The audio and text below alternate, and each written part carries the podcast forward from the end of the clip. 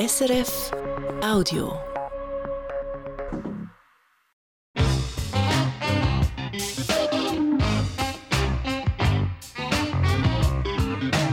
International.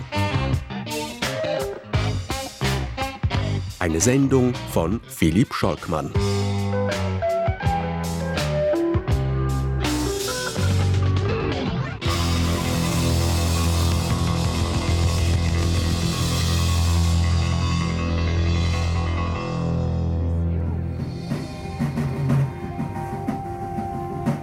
Sphärische Klänge und Trommelschlag begleiten die Fahrt Richtung Himmel.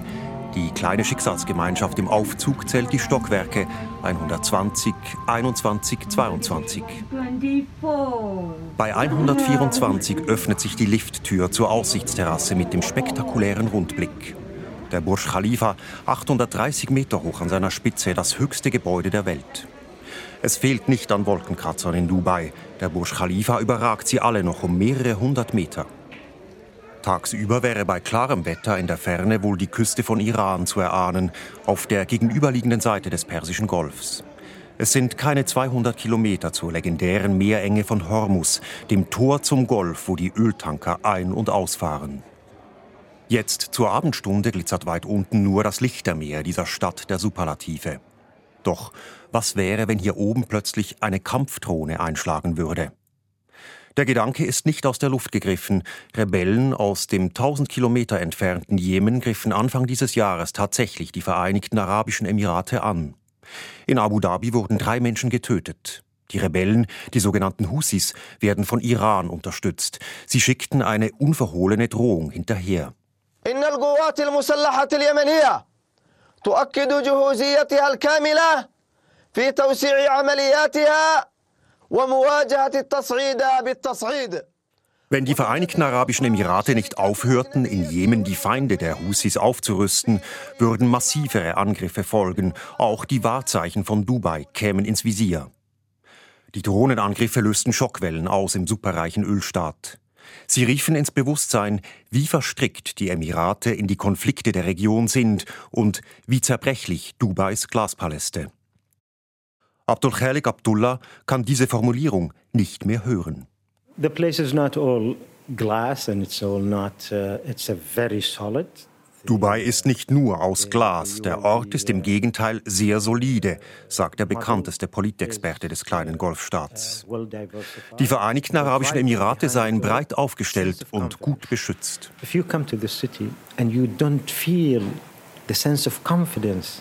That penetrates this place, Wer nach Dubai komme und das Selbstvertrauen nicht spüre, das die Stadt durchdringe, habe den Kern nicht erfasst. Ein, zwei Drohnen schreckten die Emirate nicht. Wir wissen uns zu verteidigen, sagte er. Yes, we live in a very dangerous neighborhood, but uh, despite all of that, here is one country Gewiss, wir leben in einer gefährlichen Gegend, sagt Abdullah. Doch hier ist ein Land, das stabil und wohlhabend genug ist, um die Führung zu übernehmen in jedem Bereich. Wirtschaft, Finanzen, Technologie, selbst in der Politik ist der Professor überzeugt. Economy, finance, technology, even politics these days. There is a lot of politics in here and UAE is taking the lead.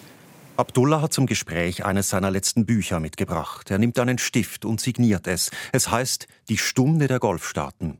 Die Stunde ist gekommen und die Emirate gehen voran, sagt der Experte für Regionalstrategie und ehemalige Berater des Kronprinzen. Das kleine Land ist ein Zusammenschluss von sieben winzigen Scheichtümern. Zwei ragen heraus. Erstens das Emirat Abu Dhabi als politisches Zentrum. Hier konzentriert sich der Ölreichtum. Zweitens das Emirat Dubai mit seinen Wolkenkratzern und künstlichen Inseln. Es hat sich zum wichtigsten Finanzzentrum und Verkehrsdrehkreuz der gesamten Golfregion entwickelt.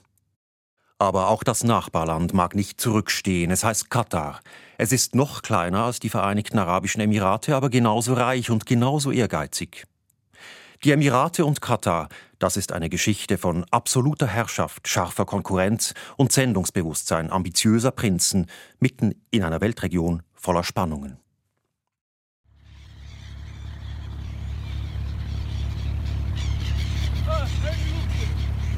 Die Möwen umkreisen die tuckernden Holzfähren. Heute sind die paar Minuten Überfahrt über den sogenannten Creek von Dubai eine bloße Touristenattraktion.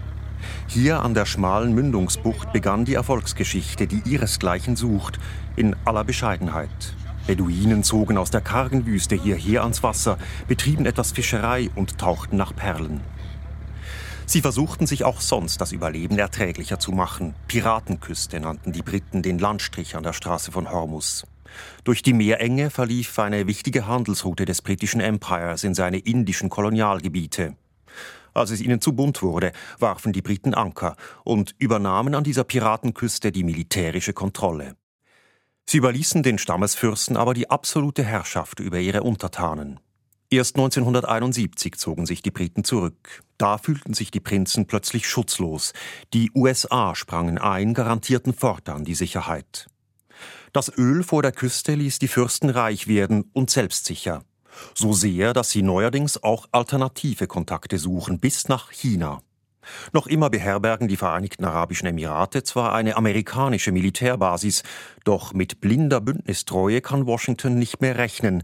In der Ukraine-Krise etwa zieren sich die Emirate klar Stellung auf der Seite der Europäer und Amerikaner zu beziehen. Man hält sich hier lieber alle Optionen offen.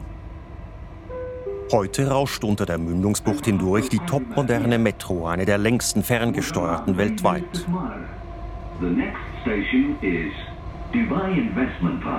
Die Stationen heißen Investment Park, Internet City, Business Bay. Für die Expo wurde das Netz nochmal ausgedehnt bis in das Außenquartier, in dem bis Ende März diese erste Weltausstellung im arabischen Raum stattfand. Dubai investierte 10 Milliarden Dollar allein in dieses prestigeträchtige Event und die nötige Infrastruktur dazu. Doch ist hier nicht alles auf Sand gebaut. Mitnichten, sagt auch Dimitri. Er ist 22 und begeistert. Wenn er nur schon die Emirate von heute mit den Emiraten seiner Kindheit vergleiche, welch gewaltige Entwicklung.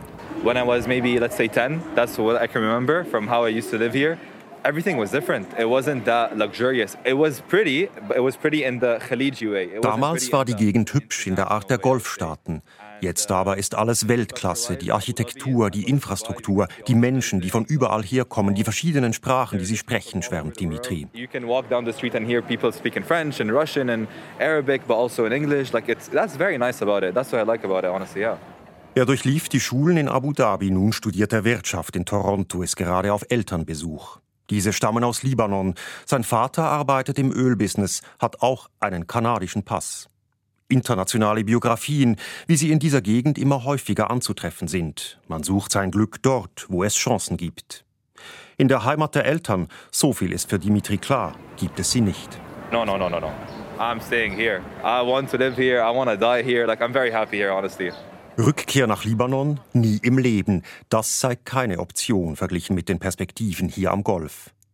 Es gibt hier Arbeit und das Gefühl, vorne mit dabei zu sein. Dubai zelebriert Zukunftsoptimismus und investiert schamlos in die extravagantesten Projekte. Aber was ist hinter den glitzernden Fassaden? Auch da glaubt Dimitri Fortschritte auszumachen. Oh yeah, definitely. I would say definitely like uh, look at women nur schon die Rolle der Frauen, sagt Dimitri. Tatsächlich haben die Emirate damit angefangen, Ministerien und andere öffentlich sichtbare Positionen mit Frauen zu besetzen. Man gibt sich auch sonst gern globalisiert und aufgeschlossen. Die Führung ging dieses Jahr so weit, das Wochenende vom islamischen Freitag auf den christlichen Sonntag zu verlegen, um im Einklang zu sein mit den Geschäftszentren im Rest der Welt. Aber Dubai ist auch das Emirat mit dem Herrscher, der stets mit mehreren Frauen gleichzeitig verheiratet ist und beschuldigt wird, seine Töchter einsperren zu lassen, wenn sie sich seinem absoluten Herrscherwillen nicht beugen. Über so etwas öffentlich zu sprechen, ist freilich tabu. Genauso wie es die Staatsanwaltschaft unter Strafandrohung verboten hat, Bilder von den Drohnenangriffen der Husi-Rebellen ins Netz zu stellen. Am Glanz soll nicht gekratzt werden. Dennoch geht auch für Parvati die Rechnung auf. Die Betriebswirtschaftlerin arbeitet in einer Handelsgesellschaft und lebt mit ihrem Mann in einer Wohnung weit weg von den Luxussuiten mit Meersicht, die russische Oligarchen und andere Business-Tycoons gern zum steuerfreien Domizil machen. Sehr teuer sei die Wohnung trotzdem. Ja, definitely. It is huge expensive. Immerhin, durch die Hochhäuser hindurch kann Parvati einen Zipfel des Burj Khalifas erhaschen. We have a Burj Khalifa view also, but not that. But still, we can just see if when the guests come, come see this is the Burj Khalifa. We can at least show. Sie erwartet ihr erstes Kind. Die Auslagen werden noch steigen. Auch sie ist in den Emiraten aufgewachsen, stammt aus Indien. Ihr Vater fand Arbeit im sogenannten Jabal Ali. Hier eröffnete Dubai 1985 seine erste sogenannte Free Zone, wo sich ausländische Unternehmen ohne große Auflagen ansiedeln konnten. Der Hafen von Jebel Ali zählt heute zu den führenden Güterumschlagplätzen der Welt. Dubai, ein Business Hub, eine Tourismusdestination auch, auf halbem Weg zwischen Asien und Europa.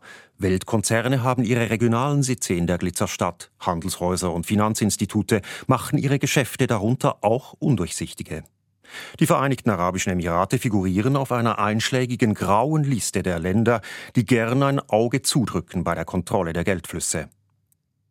Die Bevölkerung der Stadt ist auf über drei Millionen angewachsen. Neun von zehn Menschen in Dubai sind zugezogen. Sie stammen aus mehr als 200 Ländern. Der Aufenthalt ist in der Regel an einen Arbeitsvertrag gekoppelt oder an Immobilienkäufe und befristet. Man ist Teil des Schmelztiegels und gehört doch nie voll dazu. Yes, that is also true. But yes, I will love Dubai. Das stimmt. Aber wir lieben die Stadt trotzdem und sind dankbar, sagt die Dubai Inderin. is giving us money and we are growing. So definitely respect and loyalty. Dubai gebe ihr und ihrem Mann das Geld, um zu leben und zur Familie zu wachsen. Das verdiene Respekt. Wer umgerechnet drei Millionen Franken investiert, kann auch ohne Arbeitsvertrag auf ein Zehnjahresvisum hoffen, auch wer besondere intellektuelle Leistungen für die Emirate erbringt. Der Chauffeur im Bus von Abu Dhabi kann davon nur träumen. Er stammt aus einem Dorf von außerhalb Manilas, zu Hause Frau und Kind und die ganze Sippe. Er kam in der Absicht, für ein Häuschen in der Heimat ansparen zu können. Nun reicht's gerade, um der Familie einen kleinen Zustoff zum Leben zu schicken. In welchem Stadtviertel seine Wohnung denn sei? Der Buschauffeur lacht auf die Frage. Wohnung? Er teile sich eine Kammer mit drei Landsleuten. Seit elf Jahren ein Leben in der Schwebe, unterbrochen nur vom jährlichen Heimaturlaub, wenn es die Umstände zulassen. Auch das ist ein Teil der hiesigen Realität, abseits der Golfplätze, Pferderennbahnen und rührenden Sportwagen. Ins Mikrofon reden mag der Filipino nicht, das scheint ihm zu riskant. Die Gäste sind willkommen, solange sie sich nicht beschweren. Die Untertanen sind frei, solange sie die Autokratie der Prinzen nicht anzweifeln. Mohammed El-Hamadi kommt zum Gespräch in der Distascha, dem knöchellangen, hemdartigen Gewand der Beduinen. Ein Zeichen der Distinktion in dieser globalisierten Stadt, das von vielen Einheimischen stolz getragen wird. Hamadi war Chefredaktor der emiratischen Tageszeitung Al-Ittihad und leitet nun eine Nachrichtenwebsite. يعني خلينا نقول بعض ال- الحريات ربما يعني ليس في الامارات وانما في المنطقه كلها للاسف تراجعت. Freiheiten, etwa jene der Meinungsäußerung, seien eingeschränkt. Hamadi räumt das ein, stärker sogar noch als früher. Allerdings gelte das nicht nur für die Emirate, sondern in der ganzen Region, sagt er, und es gebe einen guten Grund für die Restriktionen. المنطقه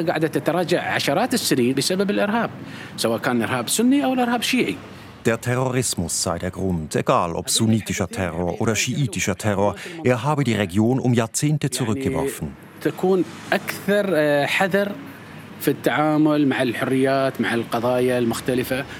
Überall seien die Regierungen deswegen vorsichtiger geworden, sagt der Publizist.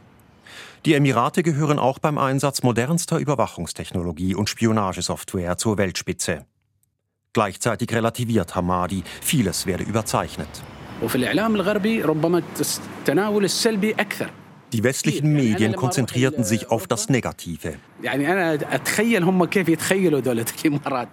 Ich stelle mir vor, wie die Fremden sich durch dieses Zerrbild das Leben in den Golfstaaten ausmalen. Gar armselig und elend muss das sein, sagt Hamadi. هذول الناس كيف عايشين مساكين يعني الله يعينهم. Doch schauen Sie sich um. Hier in diesem Teil Dubais war vor 20 Jahren noch Wüste. قبل 20 سنه في 2000 كانت صحراء. تشوف هالابراج اللي حولنا كلها كانت صحراء ما كان في ولا بنايه واحده. Heute stehen die Hochhäuser dicht an dicht, flankiert vom größten Riesenrad der Welt und dem angeblich luxuriösesten Hotel der Welt. Auch ein Museum der Zukunft gibt's in Dubai schon. Hamadi nimmt es als Beweis, dass sein Land stets 50 Jahre vorausdenke.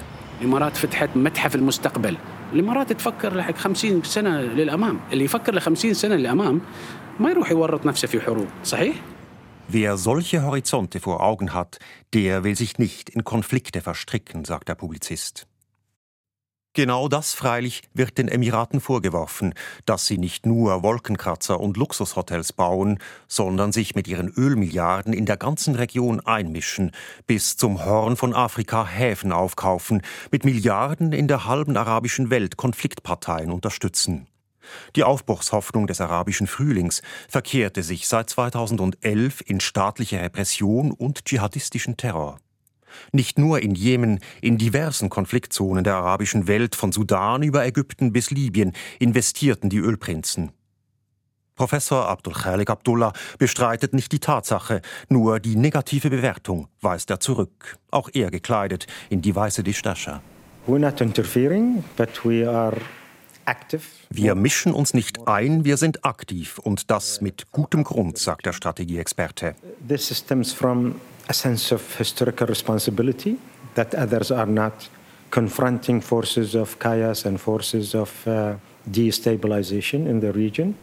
Dahinter stecke eine historische Verantwortung, welche die Emirate verspürten. Während andere die Kräfte des Chaos in der Region machen ließen, vertrete man hier die Kräfte der Mäßigung und Stabilität. And I think what UAE represent is forces of moderation and stability and maybe even a status quo. Die Interventionen der Emirate hatten zur Folge, dass Protestbewegungen unterdrückt und die bestehenden Herrschaftsordnungen verteidigt wurden, jene der Generäle und Autokraten. Der Professor sieht die Emirate auf der Siegerseite im Kampf gegen das Chaos. Nun sei die Zeit reif für ein neues Kapitel, sagt der Buchautor. Tatsächlich scheinen in der Region im Moment jene Kräfte Auftrieb zu haben, die nach Deeskalation suchen. Selbst die Husis halten sich gerade zurück. Es gab keine neuen Angriffe auf Dubai, sondern eine Waffenruhe in Jemen zum Ramadan, während die Emirate ihre Fühler auch wieder über die Meerenge von Hormuz ausstrecken nach Iran. You could never bet on how Iran really thinks and how Iran really reacts. Natürlich könne man nie voraussagen, wie Iran reagieren werde. Die schiitische Regionalmacht ist ihrerseits tief in die Konflikte im arabischen Raum verstrickt mit einer ganz eigenen Agenda. Doch er glaube, das Interesse am Gespräch überwiege und nicht nur mit Iran. Sogar der türkische Präsident Erdogan, der in den Konflikten des letzten Jahrzehnts auf der Gegenseite der Emirate stand, wurde jüngst mit allen Ehren in Abu Dhabi empfangen, war auch bei den Saudis. Erdogan ist politisch angeschlagen, braucht dringend Geld und neue Freunde. We will be more than happy to provide whatever assistance we can to Turkey and to everybody else. Wir sind gerne bereit, der Türkei zu helfen und allen anderen, sagt Abdullah mit der Großzügigkeit dessen, der sich auf der richtigen Seite der Geschichte glaubt und die nötigen Petrodollar hat, um seiner Überzeugung Nachdruck zu verleihen. So I think the stage is ready for a good 10 years of relationship, 10 years of de-escalation throughout the region. Im Grunde sei alles bereit für ein Jahrzehnt der Entspannung in der ganzen Region, so der emiratische Politikwissenschaftler. Und was ist mit Katar, dem ebenso ehrgeizigen Nachbarn?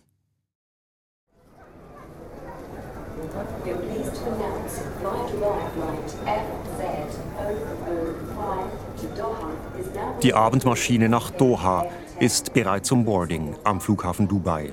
Nun fliegt sie wieder. Keine 400 Kilometer trennen die beiden Küstenstädte. Dreieinhalb Jahre lang waren sämtliche Verbindungen zwischen den Vereinigten Arabischen Emiraten, Saudi-Arabien und Katar gekappt. Zu Wasser, zu Lande und in der Luft. Familien waren auseinandergerissen. Ausgerechnet in dem kleinen Bruderstaat nebenan sahen die Emirate den wichtigsten Anstifter zum Chaos in der Region. Wie die Emirate pumpte auch Katar Milliarden in die Konfliktgebiete, allerdings zugunsten der Gegenseite. Es finanzierte Bewegungen des Protests gegen die bestehenden Ordnungen von Syrien über Ägypten bis nach Libyen.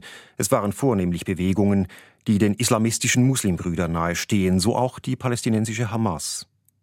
Katar finanziere Terroristen, sagten die Emiratis. Gemeinsam mit den Saudis nahmen sie den widerspenstigen Nachbarn deswegen in den Würgegriff und stellten ein Ultimatum. Es lief darauf hinaus, dass Katar auf eine eigenständige Außenpolitik verzichten und ganz auf den Kurs der anderen Golfstaaten umschwenken sollte.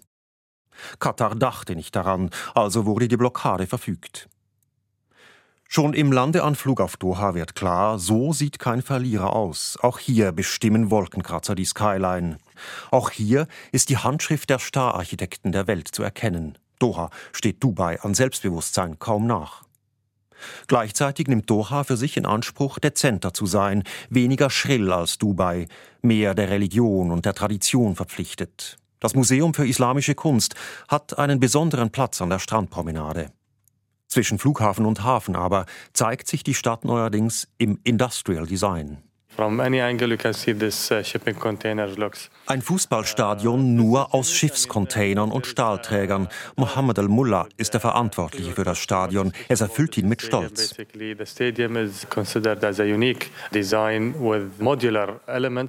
Die Elemente sind modular. Als einziges der acht WM-Stadien ist es wieder zerlegbar, sagt er. Auch er erscheint zum Interview in der weißen Beduinentracht. Was für Dubai die Weltausstellung war, ist für Doha die Fußball-Weltmeisterschaft im nächsten November.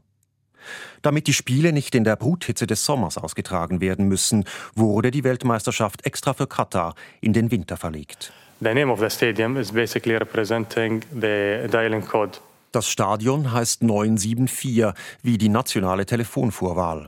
Katar will kommunizieren mit der Welt, sagt Mohammed al-Mullah vom staatlichen Organisationskomitee für die Weltmeisterschaft. And this gives a message that Qatar is always welcoming the communication with the outside world. Katar sieht in dem Großereignis die Gelegenheit, sich selbst und der ganzen Welt die eigene Bedeutung zu beweisen. Es geht am Golf um die Egos von Prinzen, um Sendungsbewusstsein, aber es geht auch um den Überlebenstrieb.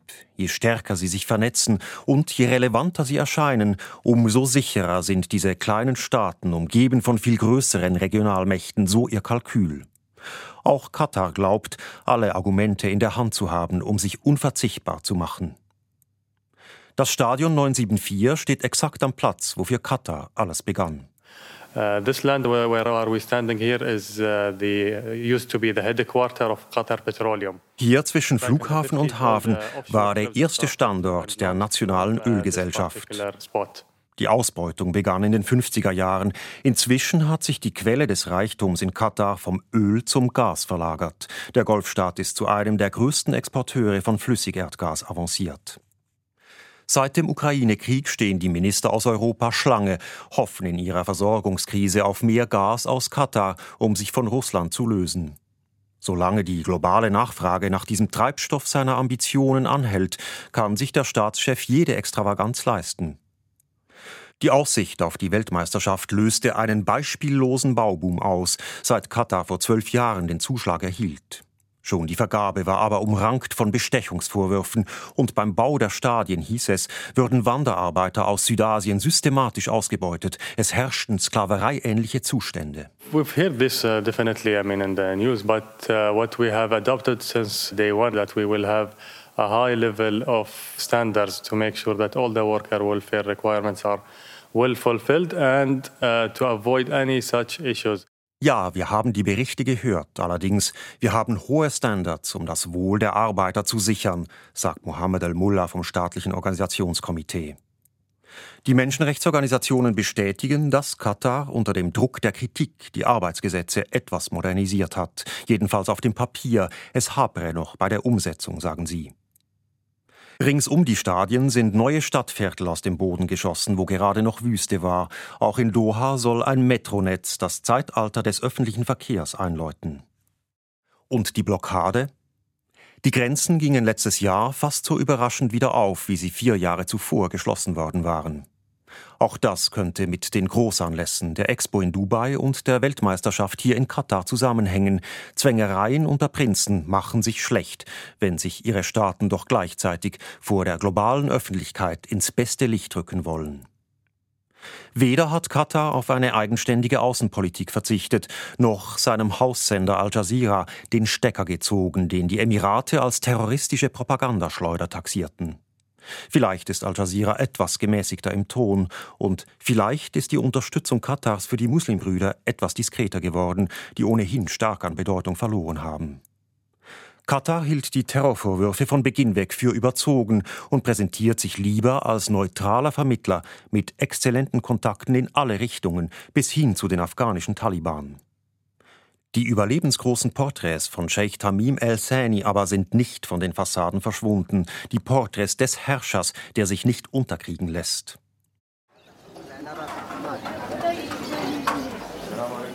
Im Suq al-Waqif präsentiert Doha zwischen all den modernen Geschäftshäusern etwas vom Traditionsbewusstsein, das dem Emir so am Herzen liegt. Ein Markt im alten Stil mit viel Holz. Im kleinen Immobilienbüro von Youssef wird Tee gereicht. Auch zwei Freunde, Mohammed und Mohammed, sitzen in der Runde. Gespräch über die bevorstehende Fußballweltmeisterschaft. Alles sei bereit für diese erste WM im arabischen Raum. بحيث ان الدوله سوت شيء العالم ينبهر منه Die Stadien und überhaupt, was der Staat alles hingezaubert hat, das werde die ganze Welt in Begeisterung versetzen. Die Männer sind überzeugt, wer auch immer auf dem Rasen den Sieg davonträgt, Katar ist der Gewinner. Die Erinnerung an die Blockade durch die benachbarten Emirate ist noch wach. Die Männer erzählen, wie anfangs die Angst umging, dass die Versorgung nicht mehr sichergestellt sein könnte, wie der Staat Milliarden mobilisierte. Aber auch wie Iran, das mit Katar unter dem Persischen Golf das größte Gasfeld der Welt teilt, seinen Luftraum offen hielt.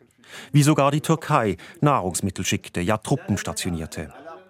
Der Emir dankte es Präsident Erdogan mit Milliardenstützen für die türkische Wirtschaft.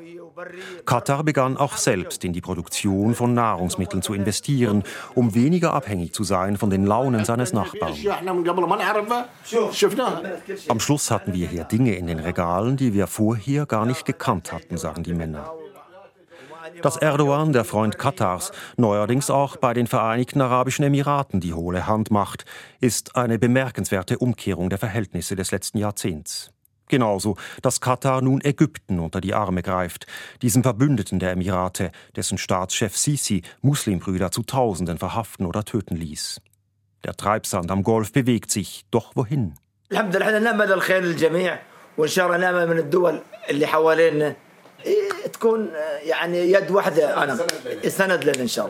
Wir hoffen das Gute für alle und von unseren Nachbarn, dass sie Hand in Hand mit uns in die Zukunft gehen, sagt einer der Männer. So Gott will, sagt er auch noch. Vielleicht ist der Streit zwischen den Golfprinzen beigelegt. Die Rivalität ist es nicht.